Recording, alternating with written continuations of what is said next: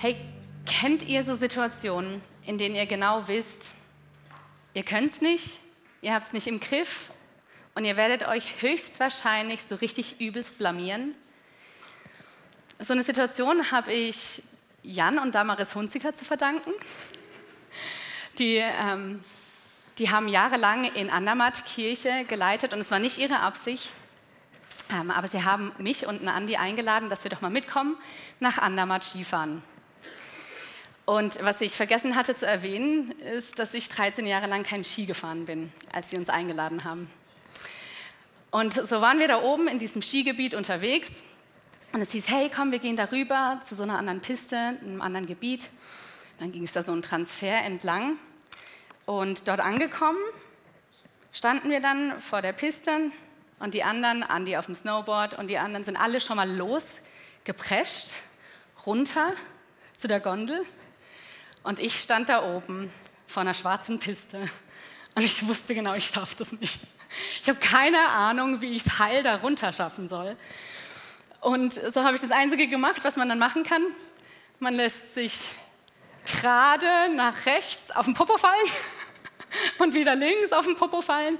Und 15 Minuten später bin ich da unten angekommen und hatte das Gefühl, dass jeder zugeguckt hat und mir dann insgeheim auch applaudiert hat, weil es war wahrscheinlich eine Schande, mir zuzugucken. Jedenfalls so ein Moment, wo man irgendwo steht und man weiß, man kann es nicht. Und man hat es nicht im Griff. Und was das mit mir gemacht hat in dem Moment, ohne Witz, ich war in so einer Schockstarre. Also mein ganzer Körper war nur noch so in diesem angespannten Modus. Und obwohl das die schönste Kulisse da oben war, habe ich es nicht richtig genießen können. Ich war so angespannt, dass ich am Abend im Bett lag und beim Augen zumachen davon geträumt habe oder gesehen habe, dass ich in eine Kurve fahre und abstürze. Also das hat mich noch Nächte danach begleitet. Ja, so Momente, wo wir es nicht im Griff haben, die können uns echt lange verfolgen und auch nächstes Mal ungenießbar machen. Also ich war jetzt gerade mit unseren Kindern Skifahren ähm, und die jüngsten zwei, die haben es jetzt erst gelernt. Hey, die waren am Morgen drei Stunden in der Skischule und dann sind die danach einfach irgendwelche Hänge runtergeschossen, wo ich dachte, ich schaffe das nicht. Augen zu und durch, die schalten ihre Angst einfach ab und dann schaffen sie es. Aber uns geht es nicht immer so. Wir können solche Dinge nicht immer ausblenden und einfach abschalten und es genießen und machen. Oder uns dann einfach denken, ah ja, wir landen ja weich. Dann gibt es aber auch Situationen, da wissen wir im Vorfeld noch nicht, dass wir es nicht schaffen. Ich hatte so eine wirklich lebensbedrohliche Situation mit unserer Tochter Lucy. Wir waren an einem See und sie hat sich so an mir hinten festgehalten und wir sind da so ein bisschen geschwommen. Da war sie noch um einiges leichter. Und dann hat sie gefunden, hey komm, wir schwimmen zu der Insel darüber, die ein paar Meter vom Ufer entfernt war. Und so sind wir losgeschwommen.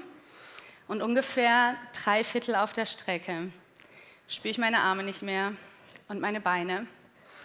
Und ich hatte das Gefühl, es kommt keine Luft mehr in meinen Lungen an. Und das Wasser kam schon immer höher. Und ich hatte echt das Gefühl, wir saufen jetzt ab. Ich schaffe das nicht. Ich habe das völlig unterschätzt und falsch eingeschätzt, wie ich hier jetzt gerade unterwegs bin. Und es ist wirklich einfach nur noch dumm, was ich da mache. Und ich habe mir noch überlegt, rufe ich mal Andi zur Hilfe, der mit den Jungs am Ufer am Spielen ist. Und ich wusste aber genau, wenn ich jetzt ihm zur Hilfe rufe, habe ich keine Luft mehr, um es dorthin zu schaffen. Und auf der Insel angekommen, ich sage, ich bin zusammengebrochen, ich habe am ganzen Körper gezittert und ich werde sowas Dummes nie, nie wieder machen.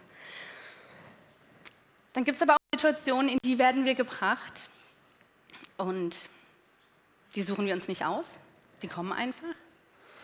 Und so ging es mir in den letzten Jahren, wo in unserem privaten Bereich immer wieder so Situationen, Geschichten oder Verantwortung wie an mich herangetragen wurden und die konnte ich auch nicht einfach abgeben. Und da hieß es für mich ein Stück weit auch Augen zu und durch. Und es war nicht einfach und es war schwierig.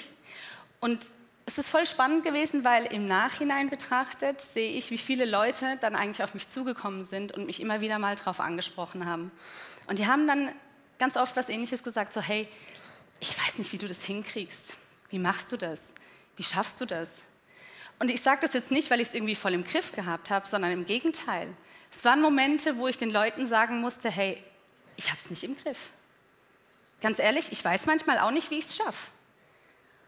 Aber ich weiß, dass dann Gott an meiner Seite ist, der mir für diese Situation, in die er mich stellt, die Kraft gibt, der mir Motivation gibt, der mir Perspektive gibt und der mir ein Ziel gibt.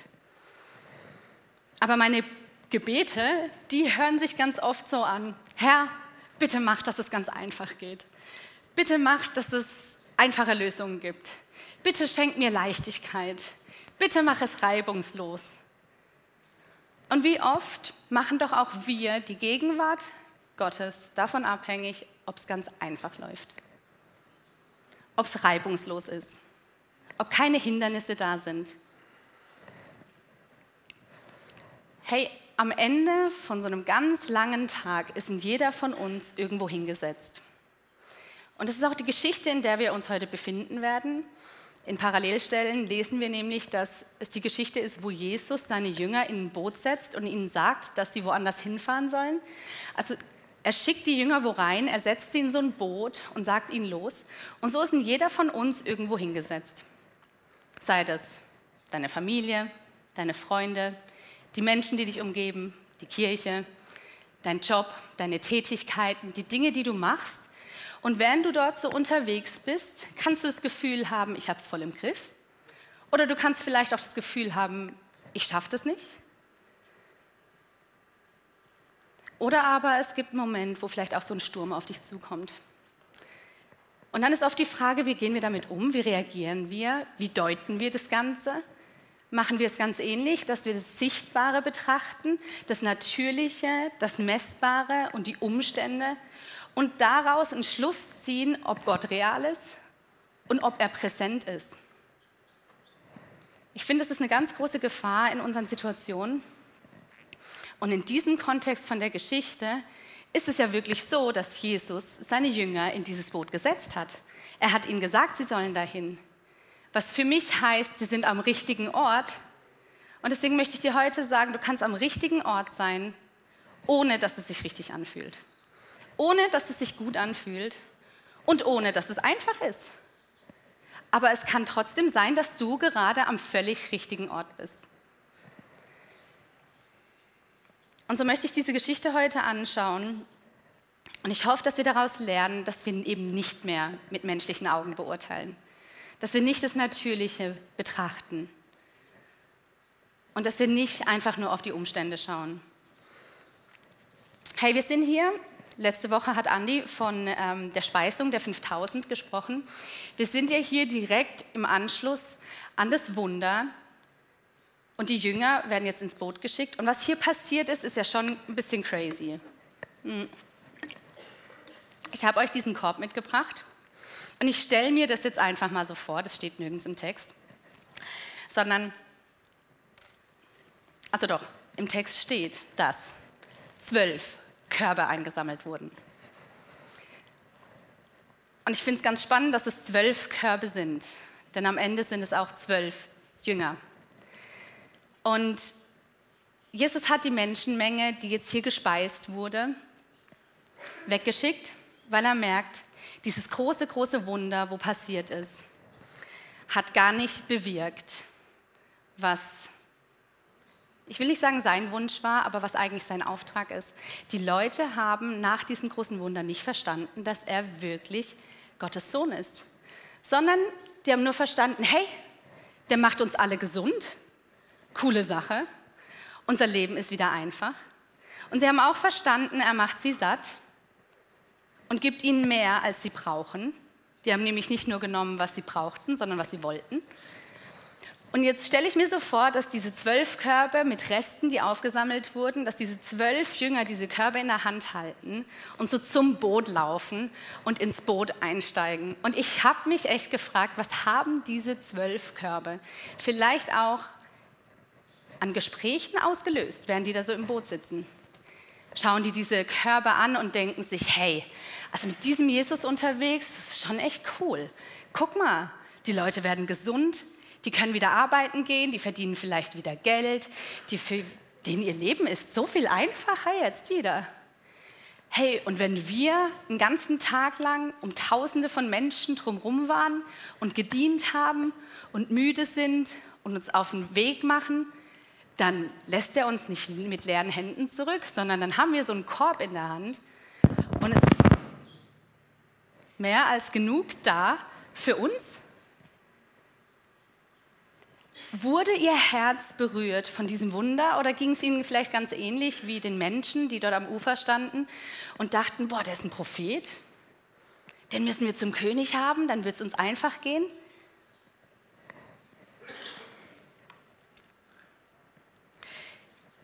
Ich möchte jetzt gleich den Text vorlesen und in diesen Text eintauchen und drei Beobachtungen mitnehmen für uns. Die erste Beobachtung ist, Nachfolge garantiert Abenteuer. Die zweite ist, dass das wahre Wunder seine Gegenwart ist. Und das dritte, die dritte Beobachtung ist, dass Erkenntnis zu echter Hingabe führt. Lasst uns diesen Text mal anschauen. Johannes 6, Vers 17. Inzwischen war es dunkel geworden und Jesus war noch nicht wieder zu ihnen gekommen. Sie sind also im Boot. Zudem kam ein starker Wind auf und das Wasser schlug hohe Wellen. Die Jünger waren etwa fünf bis sechs Kilometer weit gerudert, als sie plötzlich Jesus sahen, wie er auf dem Wasser ging und auf ihr Boot zukam. Da packte sie die Angst. Aber er rief ihnen zu, ich bin's, habt keine Angst. Voller Freude nahmen sie ihn zu sich ins Boot und da waren sie auch schon an dem Ufer, das sie erreichen wollten. Nachfolge garantiert Abenteuer. Eben, ich stelle mir vor, diese Körper sind da vielleicht mit im Boot, die schauen sich das an und denken, hey, schon echt chillig mit Jesus unterwegs. Der kümmert sich um uns, der sorgt sich um uns. Das, das wird voll cool, was, was kommt noch alles auf uns zu? Und dann aber kommen sie jetzt in so eine Situation rein, die plötzlich was ganz was anderes macht oder verdeutlicht. Und jetzt die Jünger, müssen uns mal vorstellen, die sind ja hier in ganz bekanntem Terrain für sie. Also die kommen, die meisten aus dieser Gegend, sind Fischer, sind oft im Boot, oft auf dem See, viel unterwegs, kennen auch Situationen von Wellen und Wind. Die wissen vielleicht, was in Gefahren und in Schwierigkeiten zu tun ist. Vielleicht sind sie in der Regel auch Herr der Lage von so einer Situation.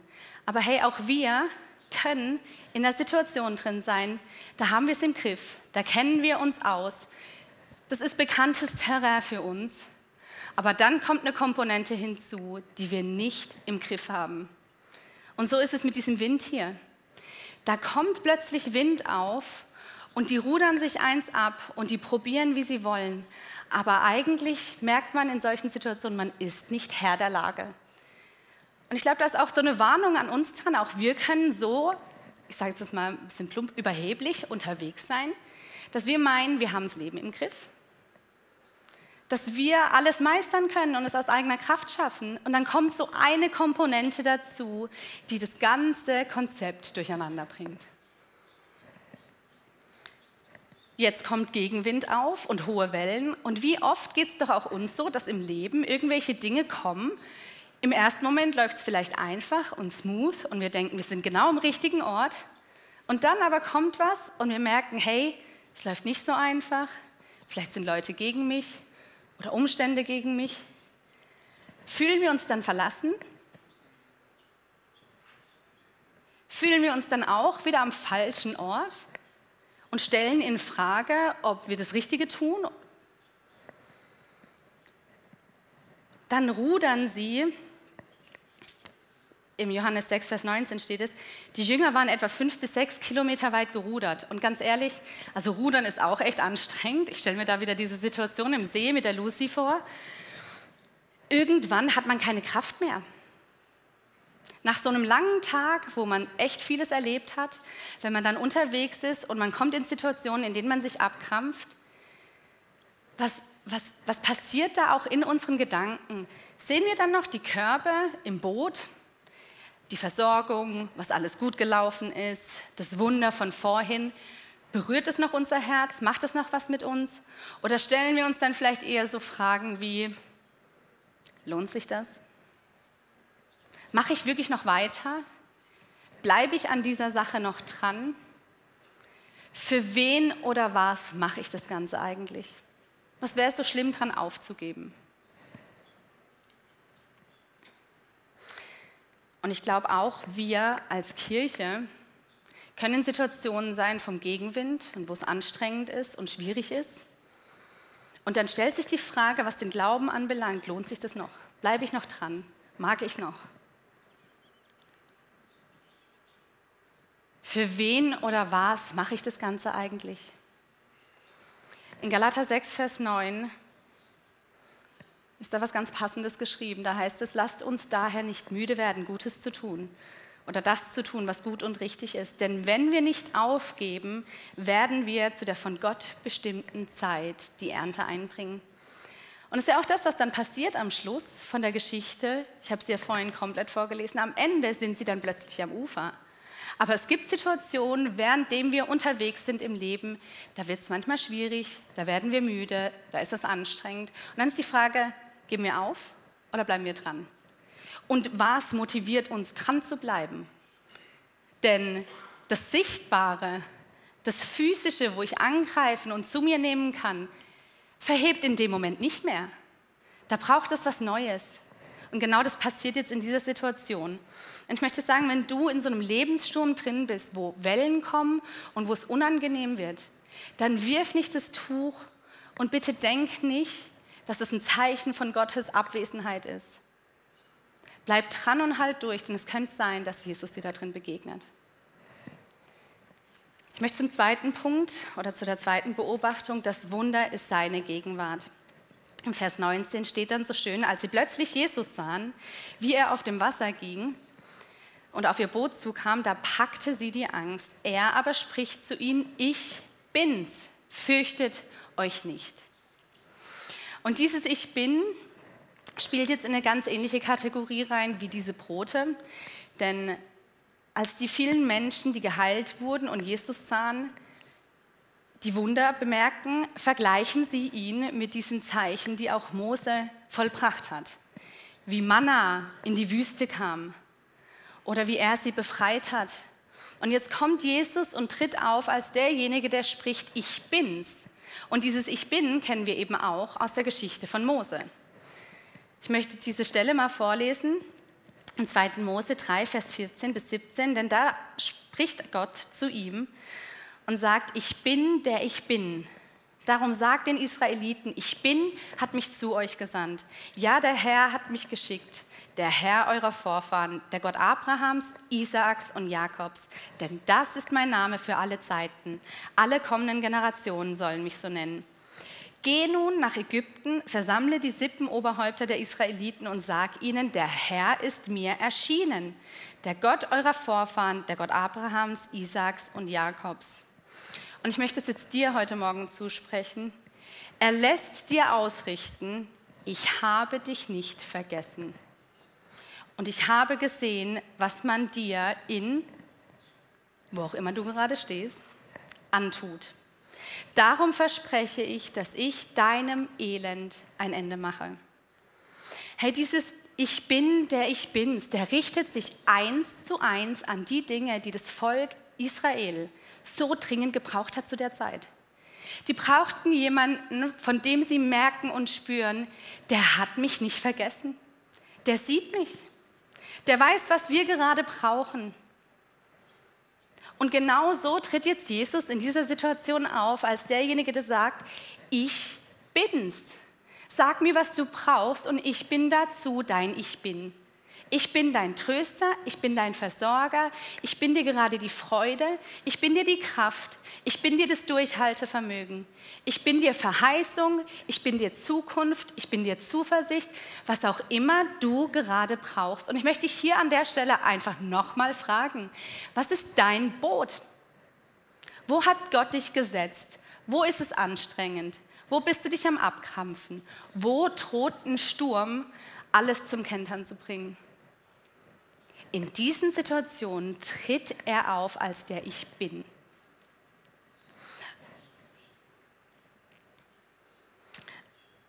Wenn Gott spricht, dann hat es schöpferische Kraft. Im Vers 21 lesen wir dann, dass es heißt, voller Freude nahmen sie ihn zu sich ins Boot und da waren sie auch schon an dem anderen Ufer. Und was, was hier eigentlich durch dieses Zusprechen, ich bin's, fürchtet euch nicht passiert, ist, dass diese sichtbaren Umstände ihre absolute Gefahr verlieren. Die werden nicht mehr berührt davon.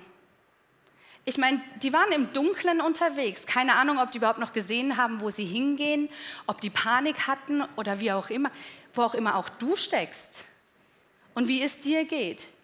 Wenn Gott dort hineinspricht, dann hat es schöpferische Kraft, so wie er durch sein Wort das ganze Universum geschaffen hat.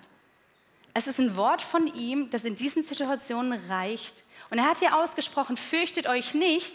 Und dann lesen wir, voller Freude nahmen sie ihn zu sich auf. Wie ist es möglich? Wie ist es möglich, dass aus einem, Moment, aus einem Moment der Müdigkeit und des Abkrampfens absolute Freude entsteht? Macht es Sinn? Ist es abhängig von dem Physischen, das man angreifen kann? Es ist das, was Gott in dieser Begegnung wirkt. Es ist seine Gegenwart und sein Reden, das das Potenzial hat, alles komplett zu verändern. Und was ich so schön finde, ist irgendwie der Gedanke, hey, ich glaube, das Ziel war gar nicht mal mehr nur ans andere Ufer zu kommen, sondern voller Freude nahmen sie ihn zu sich ins Boot. Das Einzige, was jetzt noch wichtig ist, ist, diesen Gott bei sich zu haben wenn er bei mir ist, wenn der bei mir ist, der dafür sorgt, dass sich ihm eigentlich die Schöpfung unterordnen muss, dass er einfach auf Wellen laufen kann und auf dem Wasser laufen, was, was ist das für ein Gott? Den müssen wir bei uns haben. Wie sonst sollen wir das schaffen?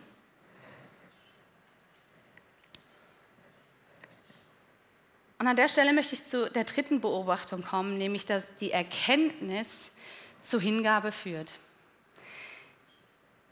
Den einen Teil, den ich hier noch nicht erwähnt hatte, ist, dass der Moment, als Jesus auf sie zukommt, ja etwas in ihnen auslöst. Und zwar Angst. Und ich möchte an der Stelle über Ehrfurcht reden. Denn ich glaube, in dem Moment ist ihnen bewusst geworden, mit wem sie es wirklich zu tun haben. Welcher Natur Jesus wirklich ist. Dass er eben nicht einfach nur Prophet oder potenzieller König wäre, sondern hier haben wir es mit dem zu tun, auf den Wind und Wellen hören. Hier haben wir es mit dem zu tun, der so viel größer ist als wir.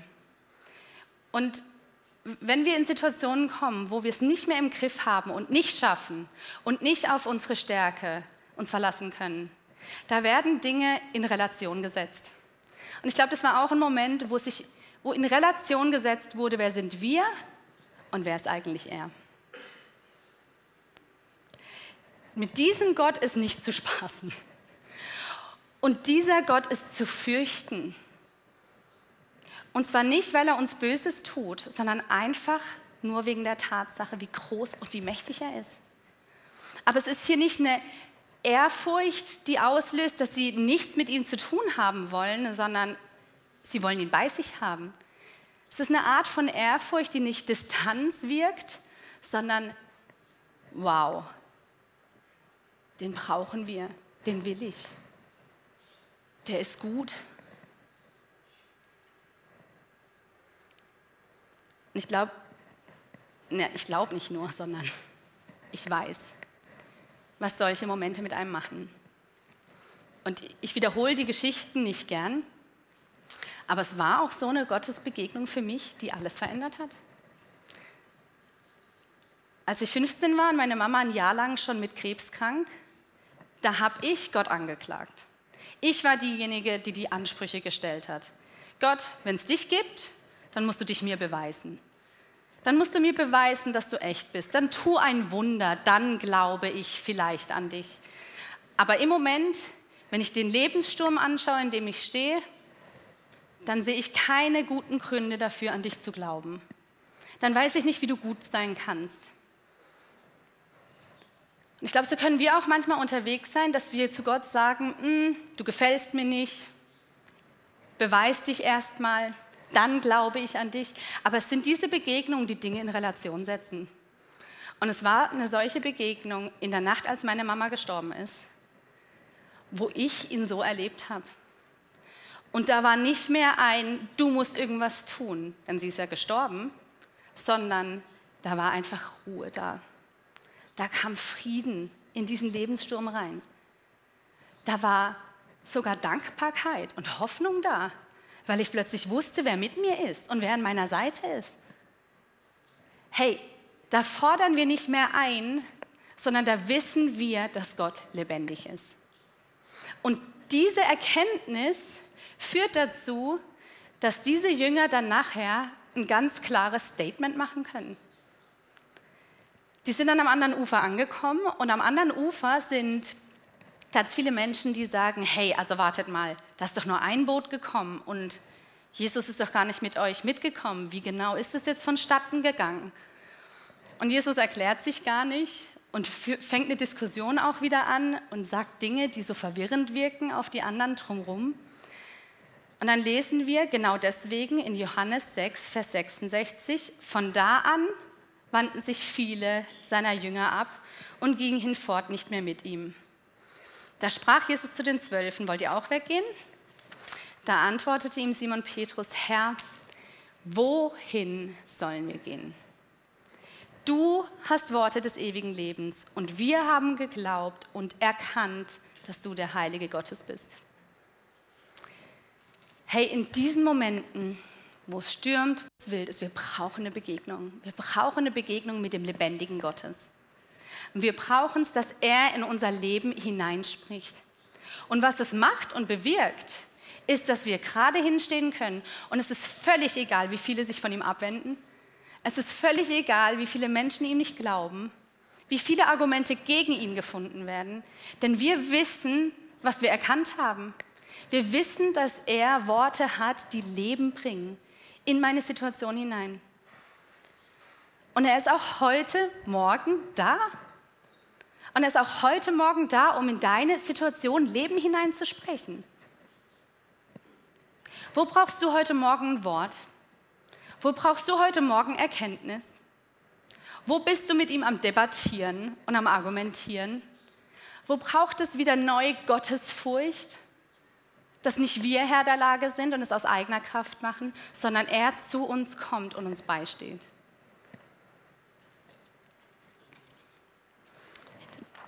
Die Band darf schon mal nach oben kommen. Wenn wir so mit Gott unterwegs sind in dieser Nachfolge, die so stürmische Zeiten nicht auslässt, weil Nachfolge auch Abenteuer ist. Ähm, wenn es dann schwer wird und wir aber solche Begegnungen mit Jesus haben, dann führt es uns eben an den Punkt der Hingabe. Und ich habe das Gefühl, dass Gott heute Morgen wirklich diese zwei Punkte nochmal verdeutlichen will, nämlich, hey, da ist mehr als genug. Wenn du mit mir unterwegs bist, wenn es anstrengend ist, wenn viel gelaufen ist, wenn du keine Perspektive hast, dann guck mal richtig hin. Ich habe mehr als genug. Hey, wo bist du müde geworden und brauchst heute Morgen eine Erinnerung an diesen Korb? wo du dabei warst und gesehen hast, wie genug Gott ist. Und ähnlich wie das, was Nadja gesagt hat, dass er dich an auch Worte und Verheißungen und Versprechen erinnern will. Und wo ist es aber wie der Aufruf, ihn zu sich ins Boot zu holen? Wo bist du vielleicht bisher wirklich so alleine unterwegs? Aus eigener Kraft, in eigener Anstrengung. Oder eben vielleicht so ein bisschen am Rande, wartend, wie viele andere Menschen, du musst dich mir erst beweisen. Hey, lass nicht erst so ein Sturm aufkommen, um ihn zu dir ins Boot zu holen. Du hast heute Morgen die Möglichkeit, das zu machen. Und ich möchte für uns beten, dass wir das wirklich in Anspruch nehmen können. Und ich möchte dich einladen, ob du jetzt hier sitzt oder im Livestream zuguckst, wirklich auch aufzustehen als ein Bekenntnis und zu sagen, hey, ich möchte nicht einfach nur, dass du zu mir ins Boot kommst, sondern ich will zu dir gehören. Ich will zu dir kommen. Und, und wer dieser Einladung folgen möchte, nochmal ganz neu zu bekennen, ich, ich will in dieser Hingabe unterwegs sein und vor Menschen bekennen können, ich weiß, wer dieser lebendige Gottes ist. Und wenn du diese Begegnung noch nicht hattest, dann mach es als ein Zeichen vor Gott und stehe auf und sage ihm, hey, ich will heute Morgen diese Begegnung haben. Ich will dich so erleben. Komm und begegne mir. Jesus, ich möchte dir danken, dass du uns nicht alleine lässt. Du lässt uns nicht alleine. Egal, wo wir hingehen, wir dürfen erleben, dass du mit uns kommst. Und wenn wir, wenn wir unterwegs sind heute Morgen und das Gefühl haben, ich sitze gerade alleine im Boot, Herr, dann bete ich, dass du jetzt eine Begegnung schenkst. Herr, ich bete, dass du denjenigen, die betroffen sind, heute begegnest. Und dass du wie in dieser Situation hineinsprichst. Dass du einen Ich bin-Moment schaffst, wo du ihnen zusprichst. Ich bin dir das, was du gerade brauchst. Ich bin dir alles, was du brauchst. Und alles andere wird ab jetzt egal. Es verliert seine Angst, es verliert seine Größe und Schwere in Relation zu dem, wer ich bin und zu dem, was dir möglich ist, oh Gott. Herr, erquick du uns und hilf uns dort, wo wir müde geworden sind. Herr, schenk uns Brot und Worte des ewigen Lebens, die uns erquicken und uns die Kraft geben, wo uns Perspektive geben.